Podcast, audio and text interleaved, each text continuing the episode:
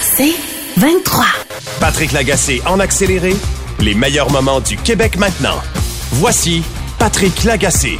Il y a un espace naturel qui est tout près de la rivière des Mille-Îles, euh, à la hauteur de la 10e avenue, à Fabreville, qui a été rasé par l'entrepreneur qui en était le euh, propriétaire. Évidemment, euh, ça s'est fait de façon, disons, très, très rapide. La ville n'a pas eu le temps de réagir. Ça a scandalisé les gens du coin. Et ben, on peut se poser des questions sur la légitimité, même la légalité de ce geste-là. Stéphane Boyer, maire de Laval, il est au bout du fil. Monsieur Boyer, bonjour. Bonjour, Monsieur Lagacé. Donc, euh, l'entrepreneur qui était propriétaire de ce boisé-là s'appelle Gazaille Construction. Euh, C'était quoi le statut du boisé? Oui, donc euh, l'entrepreneur a le terrain depuis plusieurs années. C'est un terrain qui est euh, en partie boisé, qui est le long de la rivière des Mille-Îles, et il souhaitait développer des, des propriétés, une trentaine de maisons. Euh, il y avait par le passé un zonage qui permettait un certain développement résidentiel, mais euh, le, terrain étant un milieu naturel qu'on voulait protéger, puis étant aussi en zone euh, un, milieu humide et en zone inondable, on a refusé par le passé le, projet. Euh, d'ailleurs, on avait même euh, offert au propriétaire de racheter son terrain vu qu'il pouvait pas euh, le, construire. Et là, ce qui, en fait, dans la refonte réglementaire, le nouveau règlement qu'on vient d'adopter, là, on a mis un zonage de protection. Ce règlement-là entré en vigueur ce mois-ci. Et ce qui est arrivé, c'est que le promoteur, sans permission, euh, a coupé les arbres et a déboisé le site. Juste, juste pour être clair, Monsieur le maire, est-ce que parce qu'il avait acheté le terrain en 98, est-ce qu'il y avait une sorte de, de clause grand-père, comme on dit, pour faire ce qu'il voulait, ou il était quand même tenu de respecter les règlements passés après l'achat? Non, les villes ont, en fait, les, propriétaires euh, ont toujours doivent toujours respecter le zonage, puis le zonage peut évoluer au fil des années. Donc, si vous achetez un terrain qui est zoné, par exemple, industriel, du jour au lendemain la ville met un zonage résidentiel, euh, vous n'avez pas un droit acquis de pouvoir construire l'industriel. Euh, par contre, euh, la ville ne peut pas empêcher tout développement sur un terrain parce qu'il y a un principe dans la loi que quelqu'un doit pouvoir jouir de son terrain. mais évidemment, il y a des terrains qu'on souhaite pouvoir protéger pour des raisons environnementales. C'est le cas dans ce terrain-là.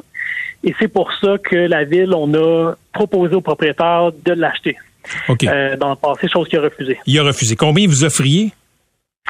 Euh, je ne veux pas être dans les détails euh, des, offres, mais en fait, ce qu'on lui a dit, c'est rentrons dans une négociation pour l'acquisition du terrain, mais c'était même pas une option. Il a dit, moi, je veux développer mon terrain. Euh, on lui a euh, souligné euh, les, problèmes, le fait que c'est un milieu naturel qu'on voulait protéger, que c'est une zone humide en bonne partie, le fait que l'entrée à son site c'était une zone inondable, et même il y a la loi sur la sécurité civile qui dit qu'on, que la ville on peut pas émettre un permis si on sait pertinemment qu'il risque d'avoir un risque avec la propriété. Donc, étant dans la zone inondable, on a vécu deux grandes inondations de 2017-2019. même la loi sur la sécurité civile nous disait de ne pas octroyer le permis de construction. Donc, on lui a expliqué ça, mais il a, malgré tout, il n'a pas voulu vendre le terrain à la ville et persistait de vouloir le développer. OK. Euh, expliquez-moi, là, la superficie, là, on parle de, euh, si je me trompe pas, là, 12 500 mètres carrés. Concrètement, c'est, c'est, c'est, combien de terrains de soccer, disons, pour euh, prendre une superficie que tout le monde comprend? Euh, ben c'est pas c'est pas un terrain immense. de mémoire, le projet qu'il proposait c'était 33 maisons. Donc, c'est à peu près, euh, c'est une petite rue résidentielle. OK, parfait. Partant de là, est-ce que, euh, à, quel type d'amende est-ce que ce, promoteur-là, Gazaille Construction, s'expose de la part de la ville de Laval? Oui. Là, nous, ce qu'on a fait pour, euh, parce qu'on vit quand même dans un état de droit, pour moi, je considère que c'est inacceptable que, que la personne ait fait ça. Donc, on a envoyé des inspecteurs dès qu'on l'a su pour demander l'arrêt des travaux, chose qu'il n'a pas respectée. On est allé devant les tribunaux pour demander une injonction, injonction qu'on a obtenue. Alors, nous, c'est sûr que pour la suite des choses, on va demander qui paye euh, la pleine pénalité. Les villes, on peut euh, émettre des amendes euh, aux gens qui font des coupes d'arbres illégales sans permis. Donc, on va le faire. Ça représente combien? Oui, ces montants-là sont limités. Hein. Par la loi sur les cités des villes, c'est environ 200 dollars par arbre abattu ou 5 000 dollars euh, en fonction d'une certaine superficie. Puis là, je vous épargne les détails techniques parce qu'il y a différentes façons de calculer, mais c'est euh, quelques dizaines de milliers de dollars, ce qui, à mon sens, n'est pas assez. D'ailleurs, on, a déposé à Québec un projet de Reculons un peu. Concrètement, là, cet entrepreneur-là, Gazaille Construction, pour avoir coupé, si je comprends bien, illégalement les arbres du boisé, le maximum d'amende, selon vos calculs, Monsieur le maire, c'est combien? Euh, J'ai pas de chiffre aujourd'hui parce qu'on doit calculer le nombre d'arbres exacts qui a été coupé. Donc, on est en train de l'estimer en ce moment. À peu près, là. C'est-tu 10 000 ou c'est 100 000? Euh, écoutez, je ne vais pas vous dire un risque qui, qui, qui serait erroné, là, mais selon moi, ça va être une pénalité de moins de 100 000 OK, parfait. Euh, donc ça, c'est un plafond qui, qui, est fixé pour l'ensemble des villes là, par une loi euh, provinciale. D'accord. Une fois que ça c'est dit, est-ce qu'il y a une obligation de reboiser après ça? Euh, en fait, la ville, on peut le demander et c'est ça qu'on va, qu'on va faire. Donc, la personne va devoir payer l'amende et on va, en fait, on a déjà demandé aussi au tribunal de forcer le propriétaire à remettre en état le site. Donc, on, va demander de planter la même quantité d'arbres que ce qui a été coupé, mais évidemment, euh, pas une situation parfaite là, parce que les, gros arbres matures qu'il a coupés, il n'y a pas personne qui peut planter un arbre mature avec un tronc de 15 cm de diamètre. Donc, ça va prendre du temps avant de revenir à l'état que c'était originalement. Pensez-vous que euh, Gazaille Construction a fait ça pour forcer la main de la ville et développer des terrains? Écoutez, euh, moi je marche pas à la menace, puis euh, c'est sûr que tous les recours qu'on peut prendre contre lui, on va les prendre. Euh, moi, je trouve pas ça acceptable qu'un promoteur agisse comme ça. On a déjà vu ça dans le passé. Je peux pas croire que ça existe encore en, 2022. Donc, c'est certain que tout ce qu'on va pouvoir imposer aux promoteurs, on va le faire. Puis d'ailleurs, comme je disais tout à l'heure, la ville, même on demande à Québec de réviser notre charte, donc qui est un peu la constitution de la ville, pour pouvoir augmenter les pénalités, pour pouvoir aller au-delà de ce que la loi. Euh, oui, mais mais ça, ça, ce, ne sera pas rétroactif. Donc pour les gens euh, de Fabreville comme ça, là, ça change pas grand-chose. Évidemment, il faut attendre que, que la charte soit révisée, en effet. Écoutez, les chances que le propriétaire réussisse en l'état actuel du zonage, du droit, que le propriétaire du terrain Gazelle Construction réussisse à développer des maisons là-dessus, c'est quoi? Euh, je vous dirais zéro. À mon avis, là, euh, c'est pas parce qu'il a coupé les arbres légalement qu'on va lui donner le permis de construction, au contraire. Euh, donc, on l'a déjà mentionné que, que son, son terrain n'était pas développable. Donc, moi, c'est la ligne que je vais maintenir. Mais on va suivre ça avec intérêt. Merci beaucoup, M. Boyer. Merci à vous. Bonne journée. Vous écoutez les meilleurs moments du Québec maintenant. Je veux vous parler euh, d'une organisation au Saguenay qui s'appelle Clown Thérapeutique Saguenay. C'est un peu sur le modèle de Dr Clown là, dans le film de Robin Williams.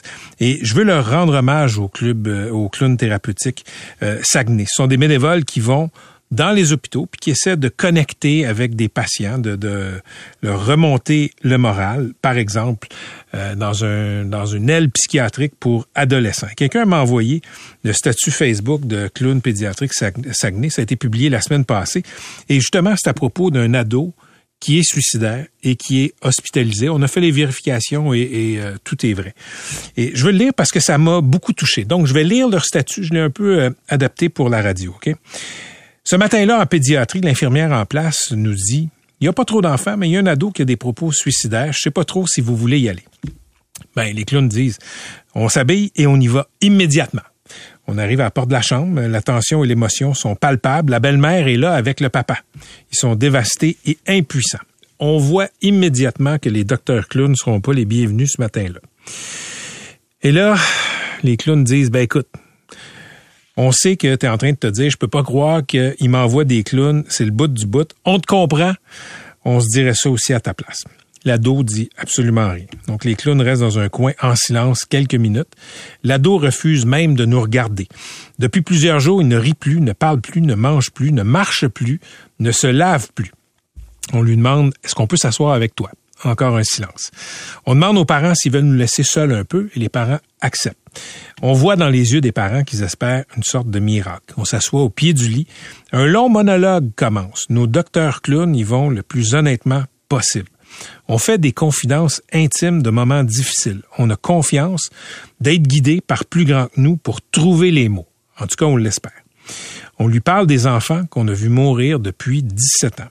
Des gens qu'on connaît qui se sont enlevés la vie. De nos propres démons d'adolescence. On pleure et on lui dit que nous avons sincèrement peur que lui, l'ado, s'enlève la vie, qu'on veut pas ça. L'ado lève la tête pour la première fois, il nous regarde et nous dit Je veux juste revoir ma mère, j'ai besoin d'elle. Et l'ado pleure.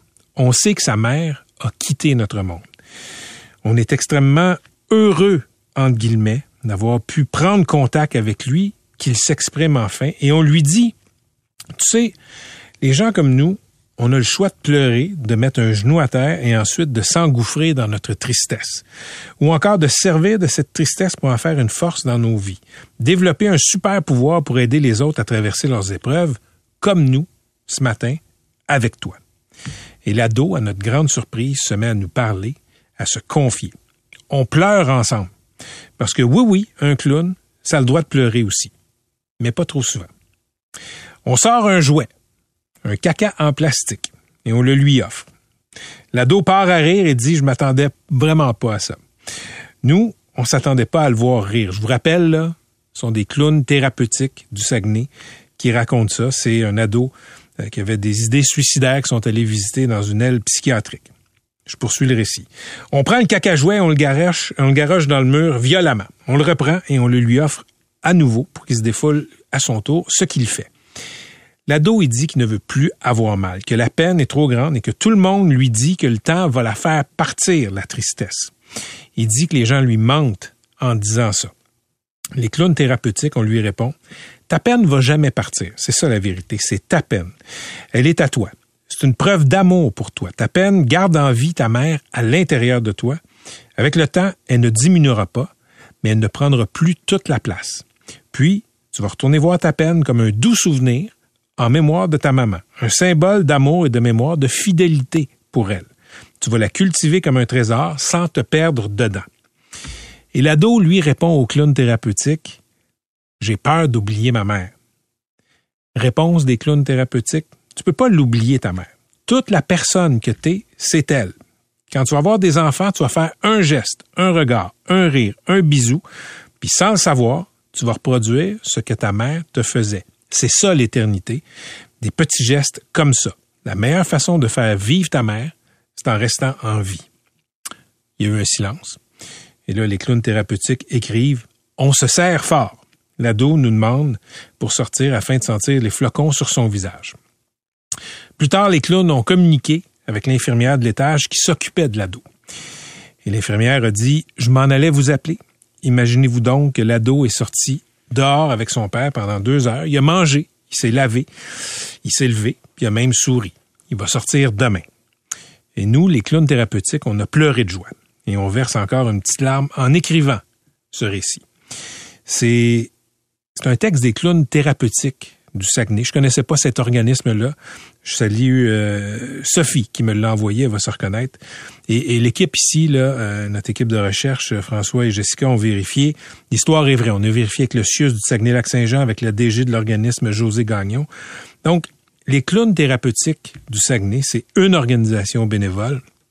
Quelques bénévoles parmi des milliers au Québec dans toutes sortes de domaines qui essayent d'aider la vie des autres dans l'ombre, loin des projecteurs, sans jamais recevoir de lumière. Moi, j'ai reçu ce texte-là, puis j'ai su tout de suite que je voulais vous le lire. Euh, écoutez, je vous avoue que toute l'idée des clowns thérapeutiques, toujours eu un préjugé envers ça, préjugé qui a commencé à changer il y a quelques années quand mon ami le gériatre David Lucier euh, m'a dit à quelques reprises que les clowns thérapeutiques sont très appréciés des personnes âgées dans les CHSLD. Puis là, il y a ce témoignage-là aujourd'hui ben, qui a achevé euh, mon préjugé. Euh, je trouvais ça important de leur rendre hommage aujourd'hui. Tous ceux qui font du bénévolat dans des circonstances pas faciles, ben merci pour ce que vous faites. Vous voulez plus de balado C23? Rendez-vous dans la section balado du 985fm.ca ou dans l'application Cogeco Média. Tous nos balados sont aussi disponibles sur Apple et Spotify. Patrick Lagacé en accéléré les meilleurs moments du Québec maintenant. Voici Patrick Lagacé. Il y a plusieurs vedettes québécoises non identifiées euh, qui ont eu longtemps le sentiment d'être observées dans leur vie numérique, dans leur texto, dans leur courriel. Et présentement, c'est le procès de Pascal Desgagnés. Il est le présumé espion des vedettes. Euh, le journal Le Soleil en fait une couverture assez exhaustive. Et franchement, ça donne froid dans le dos. Euh, aurait accédé aux comptes euh, de réseaux sociaux, aux comptes de courriels, de textos de plusieurs personnalités ici et peut-être même ailleurs. Pouvaient espionner, semble-t-il, ces victimes en direct et euh, pouvaient évidemment aller chercher plusieurs informations personnelles là-dedans. On va pas donner de nom parce qu'il y a un interdit de publication au procès qui se passe à Québec, mais Jessica Arnois, euh, notre collaboratrice ici euh, à cette antenne au vendredi groovy du vendredi, euh, a été euh, pense-t-elle, victime de Pascal Desgagnés? Elle en a déjà parlé publiquement et elle est au bout du fil. Salut Jessica.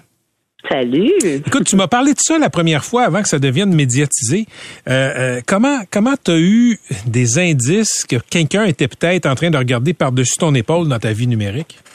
En fait, il s'est passé deux choses. Là, j'ai lu l'article qui est très bien très bien écrit. En passant, c'est exactement ce que j'ai vécu moi aussi. Et c'est pas que je pense, c'est que la police m'a appelé pour me dire que j'étais hacké. Ils m'ont nommé le nom de M. Desgagnés. Donc, ils m'ont confirmé qu'est-ce qui se passait. Et si vous allez voir l'article, c'est vraiment, euh, c'est les mêmes faits pour moi. Donc, euh, ça commence par t'es plus capable de rentrer dans tes réseaux sociaux, tu essaies d'accéder à tes courriels, tu peux pas, tu changes ton mot de passe, un autre mot de passe. Euh, donc, c'est vraiment, vraiment intrusif. c'est choquant. La beauté, c'est que moi, j'avais été éduquée qu'un téléphone cellulaire, ça a une caméra, ça nous entend et ça nous prend euh, en hmm. défaut. Il faut le savoir. Donc moi, j'avais rien à cacher. J'avais peut-être une photo là, euh, coquine quand j'étais jeune euh, que j'assume entièrement, mais le reste absolument rien. et c'est important et c'est pour ça que je passe le message à tout le monde, surtout à vos enfants. Je le dis à ma fille, ils ont tout le temps tendance à penser que s'ils délitent ou s'ils effacent les choses, ça s'en va. C'est absolument faux.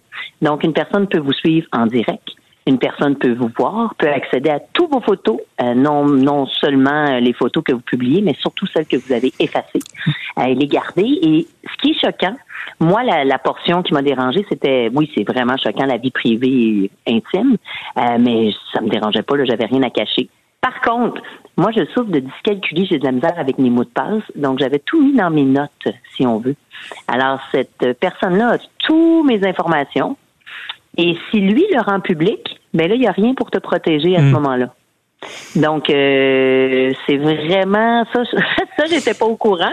je pensais que mes notes dans mon téléphone avec mon, ben non, on est zéro protégé, euh, les amis. Mais jusqu'à donne, donne une idée aux gens qui nous écoutent de ce à quoi euh, Pascal Desgagnés aurait eu accès. Puis, écoute, comprends que quand quand je, quand vais au conditionnel là, comme il est pas, il a pas été trouvé coupable, il faut y aller au conditionnel.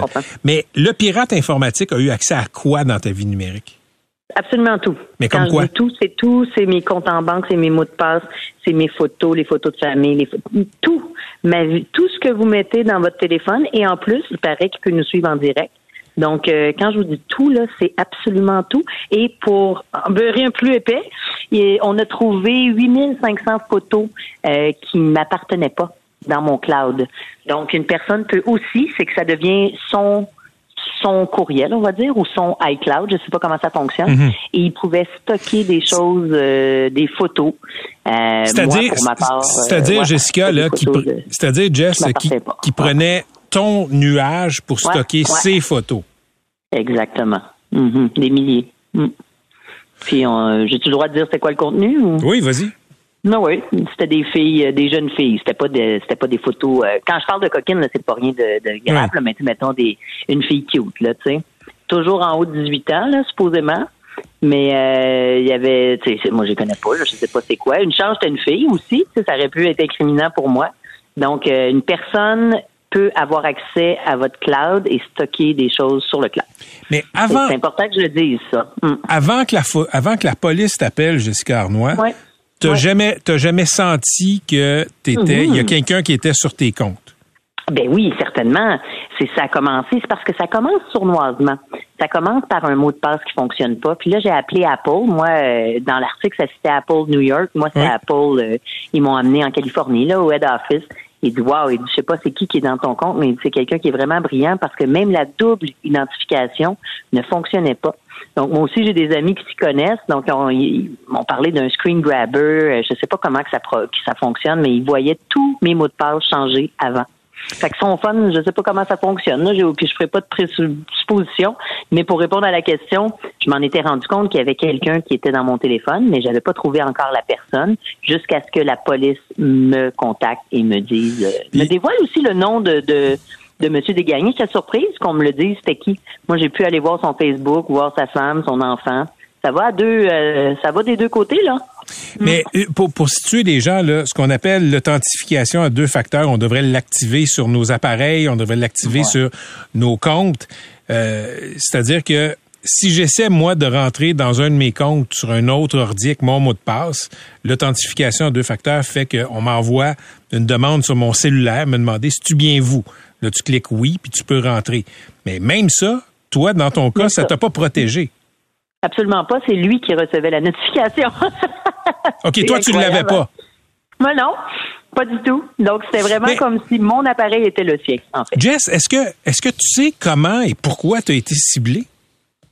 Euh, ben, selon ce qu'on m'a dit, c'est que parmi, euh, je ne sais plus combien de, on va les appeler les célébrités, les personnalités connues qui a ciblé, euh, il y en avait deux qui étaient plus actifs, euh, incluant moi. Donc peut-être qu'ils aimaient le style de vie, parce que moi je voyage beaucoup. Tu sais, moi c'est une vie amusante là. c'est de voyage, mmh. c'est léger. Je sais pas, c'est peut-être un genre de de télé-réalité de vin qui lui plaisait. J'ai aucune idée. Euh, je sais pas. Si, si tu peux poser des questions à, cette personne-là qui est accusée d'avoir de s'être introduit dans plein de plateformes numériques qui lui appartenaient pas, dont euh, peut-être la tienne, c'est quoi les questions que tu lui poserais? Je dirais, si es si intelligent que ça, j'espère que c'était payant. Ça serait juste ça que je dirais.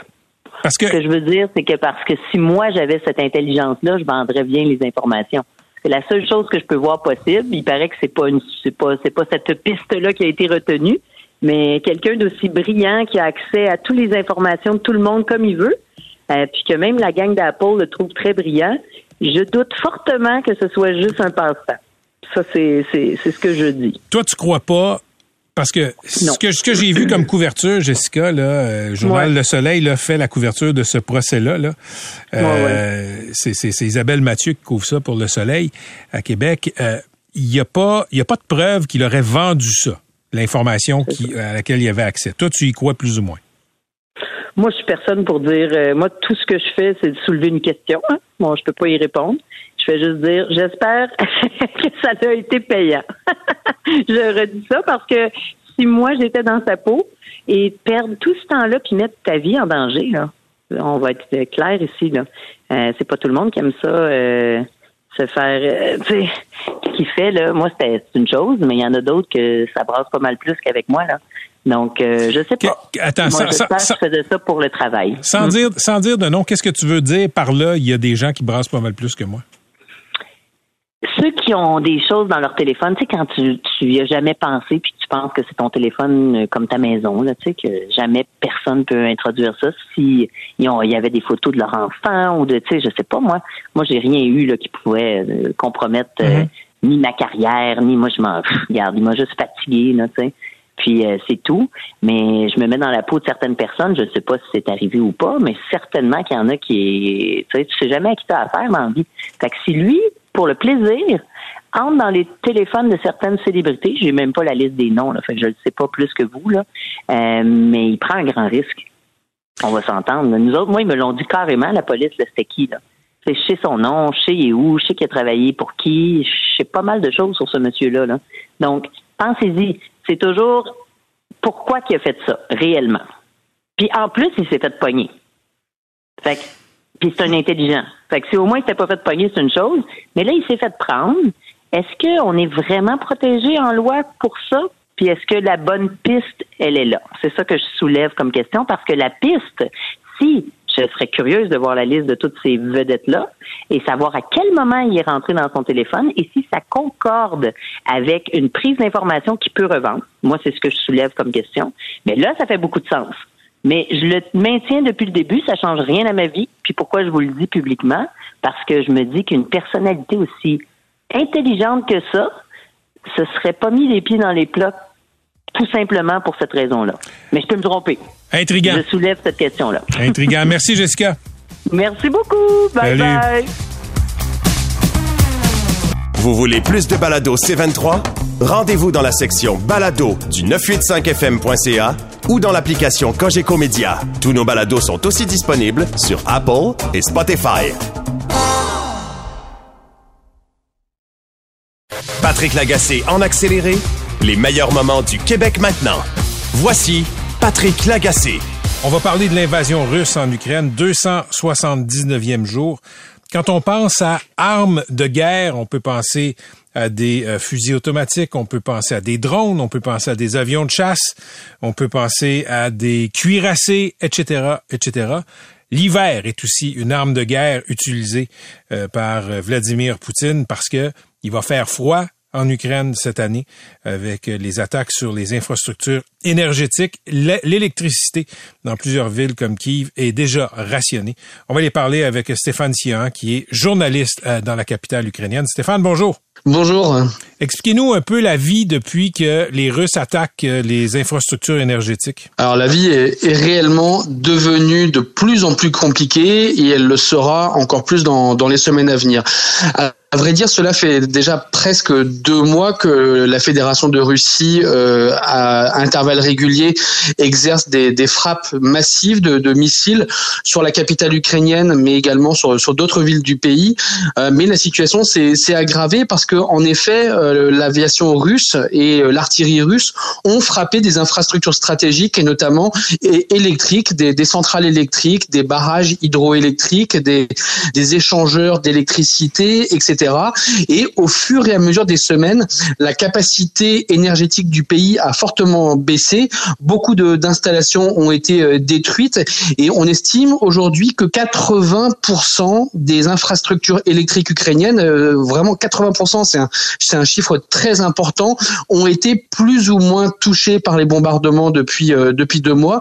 Et selon les autorités ukrainiennes, c'est 50% de, du potentiel électrique ukrainien qui a été endommagé donc on voit que la, situation est, très grave et depuis environ deux semaines, le, nombre de coupures d'électricité est en constante augmentation. Les, Kieviens, en tout cas, euh, parce qu'ils sont les, premiers concernés par cette situation, désormais vivent dans, le noir avec généralement entre 2 et 4 heures d'électricité par jour. Et ces 2 à 4 heures d'électricité par jour à Kiev, Stéphane Sion, est-ce que c'est intermittent? Est-ce que c'est on peut prévoir à quel moment il y aura de l'électricité ou c'est totalement aléatoire?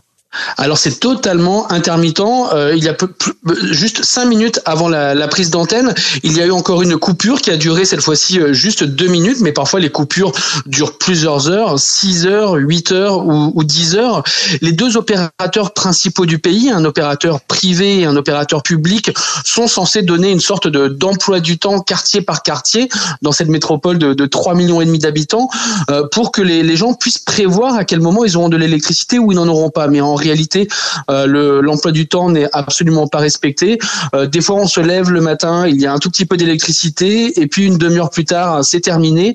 Euh, la plupart des gens vivent sans électricité la journée, et puis il y a, ça, ça, gêne également le, le, commerce dans le dans le centre-ville de, de, Kiev. Désormais, très peu de, de commerces ont de, de l'électricité. ça veut dire également pas d'internet, pas de téléphonie mobile, et désormais, ben, l'arme fatale des Ukrainiens pour résister à cette nouvelle forme de d'agression, ce sont les générateurs électriques. Beaucoup d'Ukrainiens cherchent désormais à se procurer euh, sur, dans le commerce, notamment en ligne, ou alors depuis la Pologne, des, des générateurs électriques. C'est votre cas, Stéphane Sion. Je crois que vous avez acheté une génératrice. Oui, tout à fait. J'ai un générateur hein, euh, qui que j'ai acheté en Pologne il y a à peu près euh, six semaines. C'est un coût. Hein, c'est pas donné pour pour une maison. C'est 2500 dollars à peu près. beaucoup d'Ukrainiens en ont acheté à l'étranger, mais désormais les, les prix ont totalement explosé sur le marché ukrainien. Alors il y a différents types de, produits hein, qui, circulent, mais c'est devenu quasiment indispensable parce que dans la plupart des, maisons privées, le chauffage ou l'approvisionnement en eau dépend totalement de l'électricité. C'est également mon cas dans, dans ma maison. Quand il n'y a pas d'électricité, ben, il n'y a pas de chauffage au bois et il n'y a pas d'eau qui vient de, des puits artésiens. Donc pour beaucoup de personnes, c'est une situation qui est, qui est vraiment très difficile. Euh, c'est encore plus compliqué, je dirais, pour les gens qui habitent dans des appartements, euh, dans, des habitats collectifs. Euh, vous savez, une partie de l'architecture de, de la ville, ce sont ces, ces grands blocs d'immeubles issus de la période soviétique, de, de avec de, de, très nombreux étages. Et euh, dans ces cas-là, l'approvisionnement en eau devient très difficile difficile dans les étages. Et comme vous le disiez, l'hiver est en train d'arriver. Là, il, la neige est en train de, de, de tomber un gros flocon dehors et on prévoit des températures qui pourraient atteindre moins 8 ou moins 10 la nuit dans, dans les jours à venir. Est-ce que ça, est-ce que ça affecte le moral des Ukrainiens? Eh ben, je vais vous étonner ou peut-être pas. Hein, si euh, vous savez, on se parle depuis plusieurs mois déjà. Mhm. Eh ben, pas tant que ça. Euh, Lorsqu'on demande aux Ukrainiens, est-ce que vous préférez être dans le froid ou vivre avec les Russes, ils disent on préfère passer un hiver dans le froid et sans eau et euh, sans électricité, dans le noir. Euh, je crois qu'en fait la situation actuelle a encore augmenté le niveau de rage des Ukrainiens contre les contre les Russes. Pourquoi?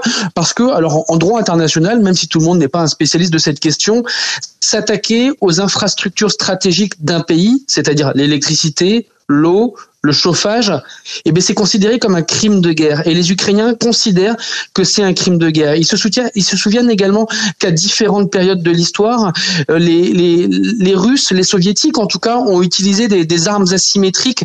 Dans les années 1930, ça a été la faim, le, génocide par la faim, l'holodomor. Et les Ukrainiens craignent que désormais, euh, il y ait une véritable euh, tentative de génocide par le froid. Et les autorités sont très inquiètes parce que dans, des petites villes, je ne parle pas de, Kiev, mais des petites villes de province, euh, il y aura un véritable problème au cœur de l'hiver lorsque les températures atteindront, moins 20, moins 25 degrés. On se demande comment les, personnes âgées arriveront à, passer cet hiver.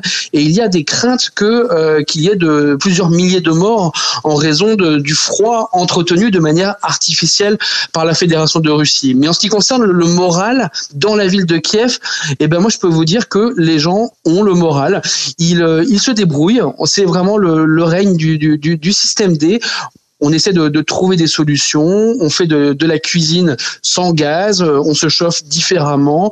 Euh, on, empile les, couches de, vêtements. Et je dirais que c'est un nouveau défi qui s'est rajouté aux Ukrainiens. Mais les gens sont en train de se dire on va passer l'hiver et on gagnera la guerre au printemps. Génocide par le froid, l'image est euh, très très forte. merci beaucoup Stéphane Sion pour cette correspondance. Bonne chance. Merci, à très bientôt. Vous écoutez les meilleurs moments du Québec maintenant. Salut Philippe. Salut Patrick. OK, tu veux revenir sur le discours d'ouverture de euh, François Legault. Oui, tout à fait. Le discours euh, que M. Legault a livré aujourd'hui à l'Assemblée euh, nationale, c'est terminé il y a moins d'une heure, Patrick. D'abord sur le ton. tu te souviens, en campagne électorale, on disait souvent que François Legault avait pas l'air de bonne humeur. Hein? Il, avait, il, souriait pas dans les débats. Ça a été noté particulièrement le premier. Je te dirais, Philippe, qu'on le disait même avant la campagne électorale. Hein? Ben là, c'était tout à fait autre chose. Je l'ai trouvé euh, vraiment détendu. C'était vraiment là, le premier ministre d'un parti qui vient de gagner 90 sièges euh, à l'Assemblée nationale, qui est en plein contrôle. Son leadership est immense euh, sur son parti. Il sait qu'il est assis, je vais employer un mauvais anglicisme, là, mais dans le siège du conducteur et puis qu'il est à l'heure actuelle un peu inattaquable. Alors, ça, on sentait ça dans son discours. C'était le ton du François Legault capable de, de faire des blagues occasionnellement, de se retourner vers les gens, de saluer euh, le public euh, dans, dans, dans, dans, dans, le balcon de l'Assemblée nationale. Ah, j'aperçois ici des juges,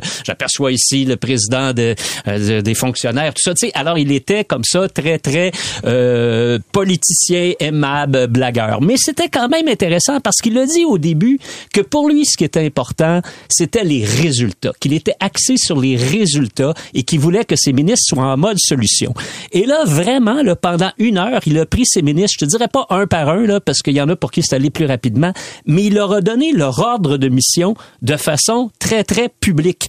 Et là, tu voyais leur réaction à la, à la caméra. C'était assez bon de voir ça parce que leur patron est là. Puis, par exemple, Bernard Drinville, l'éducation. Alors, il dit à Bernard Drinville, il dit, euh, bon, gros défi, l'éducation, c'est la priorité des priorités. Il répète un peu sa ligne de campagne. là, il dit, il va falloir trouver une solution pour trouver des profs rapidement. Il dit, et, et là, il regarde, il dit, va falloir être créatif, là, va falloir être créatif. Puis là, tu, tu vois Bernard Drinville qui est là, puis qui hoche de la tête. Tu sais, et puis, il va falloir bâtir des nouvelles écoles. Et puis, il va falloir revoir les cours d'école aussi. Ça aussi, on veut faire ça. Puis après ça, il passe vers la ministre responsable de, de l'enseignement supérieur. Puis là, il commence à donner, là aussi, il faut plus qu'on euh, euh faut qu'on ait plus de gens en génie, il faut qu'on ait plus de gens en technologie de l'information. Donc, c'était vraiment comme des, des, des objectifs à atteindre au cours des quatre prochaines années, mais que j'ai trouvé assez concrets. Et ça, ça j'ai trouvé ça intéressant.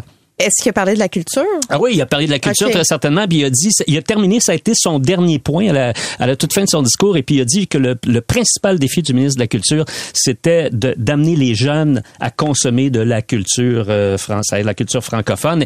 Et ça, c'était, c'était quand même bien envoyé. C'était, c'était à la fin. Mais le thème, le thème qui ressort clairement, Patrick, c'est la création de la richesse. Et là, évidemment, il y a un débat autour de ça. Valérie Leboeuf en parlait tantôt aux nouvelles. Là, euh, à la création de la richesse, il y a l'immigration à travers tout ça. Puis déjà, on voit là, qu'au gouvernement, c'est pas tout le monde qui passe euh, de la même façon. Monsieur Legault veut une immigration euh, francophone à 100% c'est son objectif. Euh, Pierre Fitzgibbon, son ministre de l'économie, dit ah, ben il va falloir faire des exceptions parce qu'il y a des domaines où, regardez, si on veut des, euh, développer notre filière batterie euh, électrique, et il va falloir faire des exceptions puis avoir des gens qui parlent d'autres langues. Alors, il y a certainement, il y aura des tiraillements euh, au Conseil des ministres. Mais lui, ce qu'il a essayé tout au long de son discours, François Legault, c'était manifeste, c'était de concilier les deux axes, de dire, écoutez, il n'y a pas d'opposition entre euh, développer notre conscience verte, poser des gestes pour l'environnement et développer notre économie, combler notre écart de richesse. C'est revenu de toutes les façons, au moins à cinq ou six reprises pendant son discours. Il y a tellement d'exemples, mais je te fais écouter euh, un extrait sonore où là, il le dit très clairement. 50% moins de GES par habitant que le reste de l'Amérique du Nord. Donc, on est déjà un leader, puis je veux qu'on aille plus loin, plus vite pour réduire nos GES, mais je veux aussi qu'on coordonne ça avec l'élimination de notre écart de richesse en devenant un leader de l'économie verte. Alors, tu vois, là, c'est assez clair, c'est ça. Il n'y a pas d'opposition dans son esprit entre les deux. Bon, on sait que la réalité, c'est peut-être un petit peu plus euh, compliqué. Alors, ça va être intéressant de voir comment ces euh, arbitrages-là vont se faire euh, au cours des, des prochaines des prochaines années, durant ce mandat-là. Il a parlé beaucoup aussi d'électricité, d'électrification des, des, des transports. D'ailleurs, c'était un peu, c'était un bout qui a été un peu rigolo. Il dit, nous, on en fait des choses pour le transport en commun. Il dit, regardez là, la ligne bleue après des années, la ligne bleue du métro à Montréal après des années où il s'est rien passé. Nous, on va de l'avant avec ça. Le REM qui va rentrer en fonction euh, euh, l'an prochain. On va développer le REM euh, de l'Est qui va aller jusqu'à l'Anaudière. Le REM sur la rive sud. On aura des projets. J'ai rencontré le maire de Laval. On a des projets aussi. Et là, il arrive finalement, évidemment, à l'éléphant dans la pièce. Hein? Le troisième lien, le fameux tunnel entre Québec et Lévis. Et là, il a été assez rigolo parce qu'il dit, je sens qu'il y a un certain consensus qui est en train de se dégager là-dessus. Là, t'écoutes ça, tu dis, ah oui, un consensus. J'ai manqué ça, j'ai manqué cette nouvelle-là.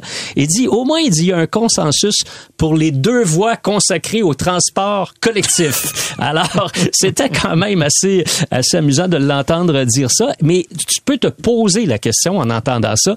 Est-ce qu'il lançait une perche en disant ça? Tu parce que souviens-toi, euh, les libéraux, par exemple, pendant les campagnes électorales, disaient, ben, si c'était de mémoire, euh, si c'était un tunnel et puis qu'il y avait uniquement du transport collectif, ça serait peut-être plus acceptable. Alors, est-ce que le projet, euh, de, on est passé de quoi, de six voies sur deux étages à quatre voies sur un étage. Est-ce qu'on en viendra euh, un jour à uniquement du transport collectif? Je ne sais pas, mais c'était quand même intéressant de, l'entendre dire ça. Il a parlé de façon plus sérieuse parce que là, il y avait un côté un peu euh, badin en disant ça, mais de l'importance de développer euh, l'électricité au Québec parce qu'il dit on n'arrivera pas. Nos besoins en, en- en- électricité, si on veut devenir carboneutre en 2050, en 2050, c'est impossible de faire ça à l'heure actuelle. Alors voilà le, le- le- le défi qu'il donne aux Québécois. Ça va prendre l'équivalent de 100 TWh d'électricité d'ici 2050 pour électrifier toute l'économie du Québec. 100 TWh de plus que le 200 TWh qu'on a déjà chez Hydro-Québec. Ça veut dire que le défi qu'on a au cours des prochaines années, c'est de bâtir un demi-Hydro-Québec. Alors ça, c'est une des phrases clés de son euh, discours. Il faut bâtir un demi Hydro-Québec. Je pense que c'est plus simple à comprendre que tant de térawattheures, puis tu sais, ça vient un peu mêlant, et puis on n'a pas tous les, les connaissances euh, dans ce secteur-là, mais bâtir un, un- un demi Hydro-Québec, on comprend plus ce que, ce que ça veut dire. Alors ça, c'était quand même assez clair. Il a parlé beaucoup euh, d'immigration aussi. Euh, il a dit que l'immigration, c'était pas la seule réponse au problème de pénurie de la main-d'œuvre, c'était un outil, mais il a parlé encore beaucoup, beaucoup de l'inquiétude que, que lui causait la place du français dans la société québécoise, le recul du français, notamment à Montréal.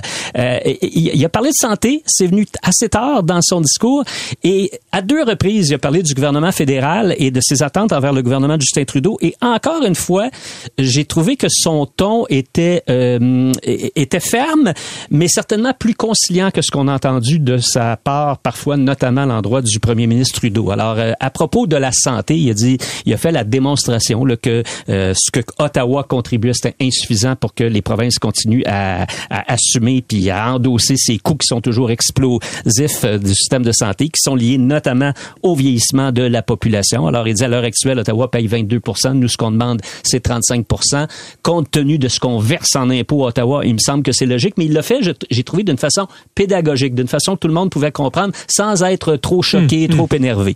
Et puis également sur l'immigration, il est revenu sur bien, bien des aspects, mais j'ai été euh, particulièrement marqué là, parce qu'il a dit sur le chemin Roxham, il dit, écoutez, ça n'a pas de bon sens parce que c'est le Québec, c'est au Québec, c'est par le Québec que ces gens-là entrent euh, au Canada, puis c'est le Québec qui assume les coûts. Et il dit, avant qu'Ottawa décide, ce sont de vrais réfugiés, ça peut prendre jusqu'à deux ans. Il dit, il me semble qu'il devrait aller plus vite. Puis là, entre-temps, c'est nous qui assumons ces coûts-là. On veut l'aide du fédéral. J'espère que Justin Trudeau va nous écouter. Alors, j'ai trouvé que c'était un discours du, du, du, un discours du mais maintenant on dit un message inaugural qui euh, ratissait très, très large. Mais quand tu l'écoutes, c'est intéressant parce que là, à partir de là, on va pouvoir juger dans un an, dans deux ans, dans trois ans, dans quatre ans, si tous les objectifs, nombreux objectifs dans tous les secteurs, là, je parle de santé, d'éducation, mais ça a été le cas par, dans, dans, dans, là où il y a un ministre, là, il y avait un hmm. objectif. Par exemple, la ministre des Sports, Isabelle Charret, ben, on a 1,5 milliard pour développer des amphithéâtres pour les jeunes, puis des structures de jeux, puis de, de sport. Ben, utilise-les, puis fais avancer les choses. Alors, tu sais, c'était comme ça pour chaque ministre. Ben, ça va être intéressant de voir comment tout ça va évoluer et si les objectifs seront rencontrés et si les résultats tant attendus par M. Legault seront au rendez-vous. Il est, de bonne humeur, mais euh, moi, sais, tu parles de la campagne électorale. Euh, moi, je me souviens de juin 2021, à la fin de la session, oh. et il avait dit, écoutez, ouais, écoutez, faudrait que je sois plus zen. Mon Dieu, ça, ça a pas pris beaucoup de temps avant qu'il redevienne pas zen. Puis des fois, tu sais, euh, je, je te dirais que mon reproche, c'est il est extrêmement populaire. Ouais. Et la dernière élection l'a montré. Je veux dire, il a été réélu avec une super majorité. Et, des fois, quand tu as une super majorité puis un capital de sympathie politique immense de même, il y a des places où tu devrais pas aller. Tu devrais en profiter pour faire de la pédagogie comme sur l'immigration, comme, comme dresser Montréal contre les régions, etc. Tu as les moyens d'être au-dessus de la mêlée. T'es pas sur le point de perdre ta majorité, de perdre ton gouvernement. Moi, je te dirais que c'est un peu ça qui m'a déçu. Fait qu'on verra si le passé est garant de l'avenir. Là. Ouais, tout à fait. Puis tu as raison de le mentionner parce que dans ce discours-là, tout à coup, il y a eu deux pointes à l'endroit de celui qu'il a appelé le chef de Québec solidaire. Et dans un, c'était sur euh, bon de, la privatisation, mini-hôpitaux privés dans le système de la santé et tout. Puis il l'a écorché comme si on était à la période des questions. Et ça, il aurait probablement dû laisser faire. C'était pas ça l'objectif aujourd'hui, puis il y aura amplement le temps de le faire à partir de la reprise des travaux normaux à l'Assemblée nationale. Faut rester zen, Phil. voilà.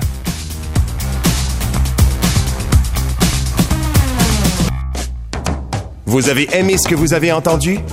Patrick Lagacé en accéléré est disponible sur Apple et Spotify. Abonnez-vous pour ne rien manquer. C23, c'est l'extension naturelle de votre station préférée. Sous forme de balado à écouter en tout temps, où que vous soyez, C23, c'est du contenu créé pour vous. C23, c'est toute l'opinion, l'actualité, le divertissement et l'émotion de votre station préférée.